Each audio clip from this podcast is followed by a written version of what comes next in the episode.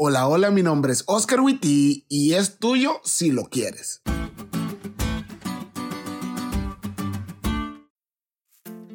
Cuando estaba pequeño había un hermano en mi iglesia que se llamaba William Eden. William Eden era el hombre más amado por todos los niños de la iglesia por una razón muy importante. Él llevaba caramelos para todos. Y recuerdo que todos los niños íbamos a él cuando terminaba el culto y cuando abría su bolsa con caramelos le preguntábamos, ¿puedo agarrar este? A lo que él nos contestaba, es tuyo si lo quieres. Qué gran frase dicha a un niño, es tuyo si lo quieres. Y me gusta creer que en lo relacionado a la salvación es lo mismo.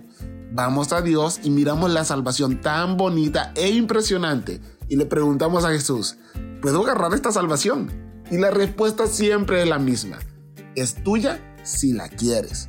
Porque es así de simple. Si queremos la salvación, es de nosotros, siempre y cuando la aceptemos. Porque lo difícil, es decir, la forma de obtención de esa salvación, ya quedó pagada por Jesús en la cruz.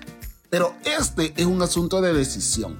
Esa salvación tan cara, pero pagada por Dios, es tuya si la quieres. Es tu decisión aceptar la salvación o no. Pablo lo entendía muy bien y me agrada cómo lo expresa la lección.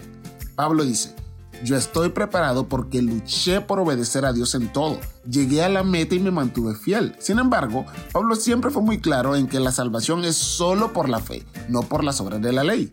La corona de justicia que lo espera es la justicia de Jesús, que Pablo por la fe ha reclamado para sí y se ha aferrado a ella hasta el final de su vida. Y si vos también te aferras a esa salvación hasta el final de tu vida, amando y obedeciendo a Dios, mi amigo o amiga, esta salvación será tuya.